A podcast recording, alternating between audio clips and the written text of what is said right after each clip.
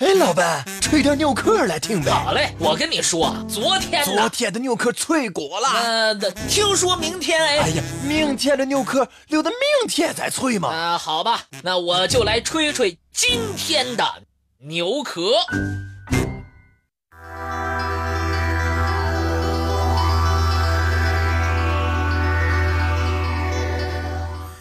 一九九一年。德国登山家赫尔穆特·西蒙在意大利和奥地利交界的阿尔卑斯山的冰川上，发现了一具距今五千三百年的冰人木乃伊。令人困惑的是，多名曾经接触过冰人的人，先后离奇的死亡，这其中究竟有怎样的关联呢？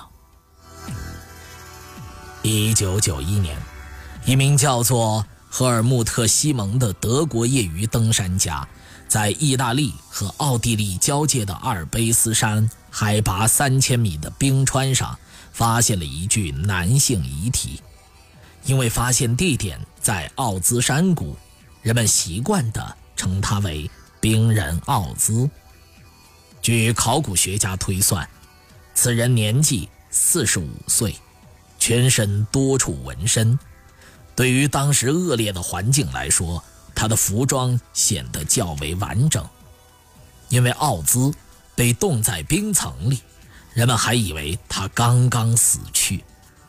科学家们经过研究发现，这具冰人木乃伊距今大约五千三百年，是迄今为止最古老，也是保存最完好的木乃伊。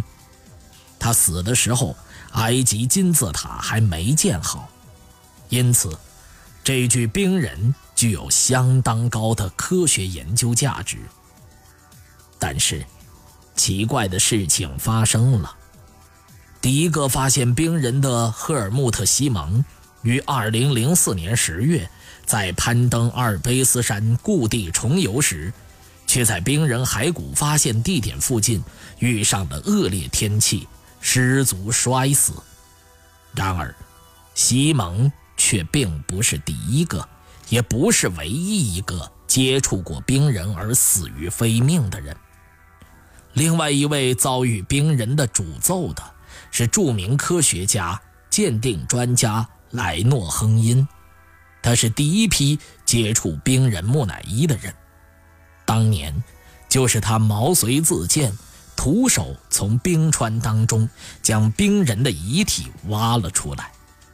令人吃惊的是，一年之后，他在驱车出席一个有关冰人的研讨会途中，意外遭遇车祸，身负重伤，不久死去。还有一件需要说明的令人沮丧的事情。就在冰人发现者西蒙的葬礼举行完刚刚一个小时，西蒙雪山遇难当天负责上山搜救西蒙的救援队队长沃纳克，又突然心脏病发作身亡。这些人的死亡，到底和冰人有多大关系？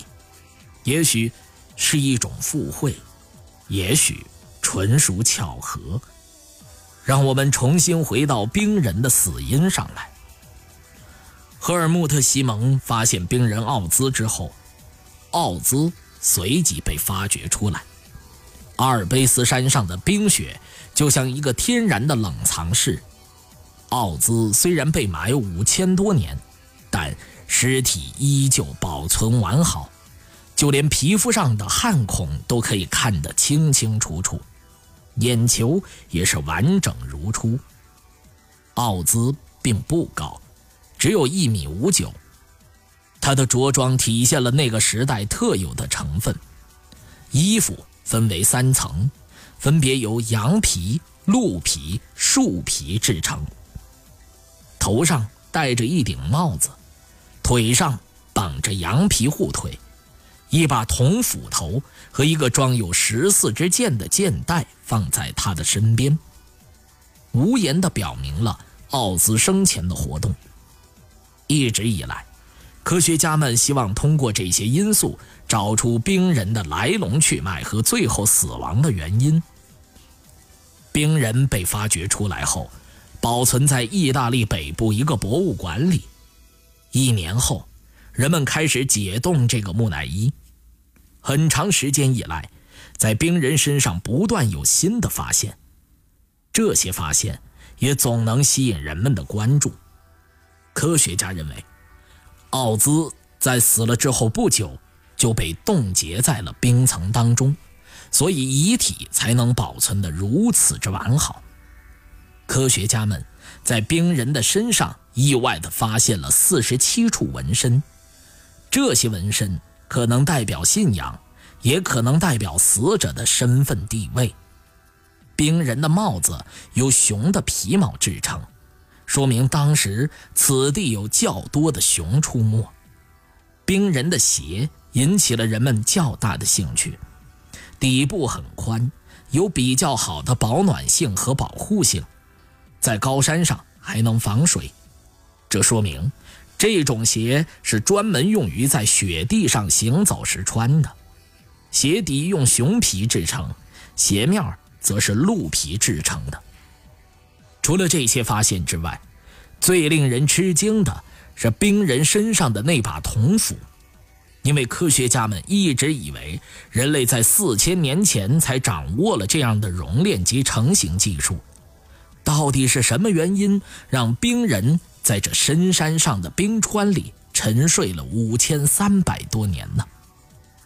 科学家们在对冰人进行一种被称作层面 X 线照相技术的测试之后，发现冰人的左肩下有一枚箭头，在骨骼上。还发现了箭头射入其身体之后留下的淤痕。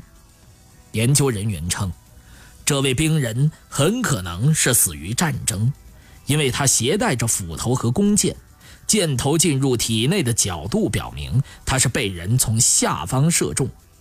这柄剑不到一英寸长，穿过他的背部，切断臂上的神经和血管，停在肩膀和肋骨之间。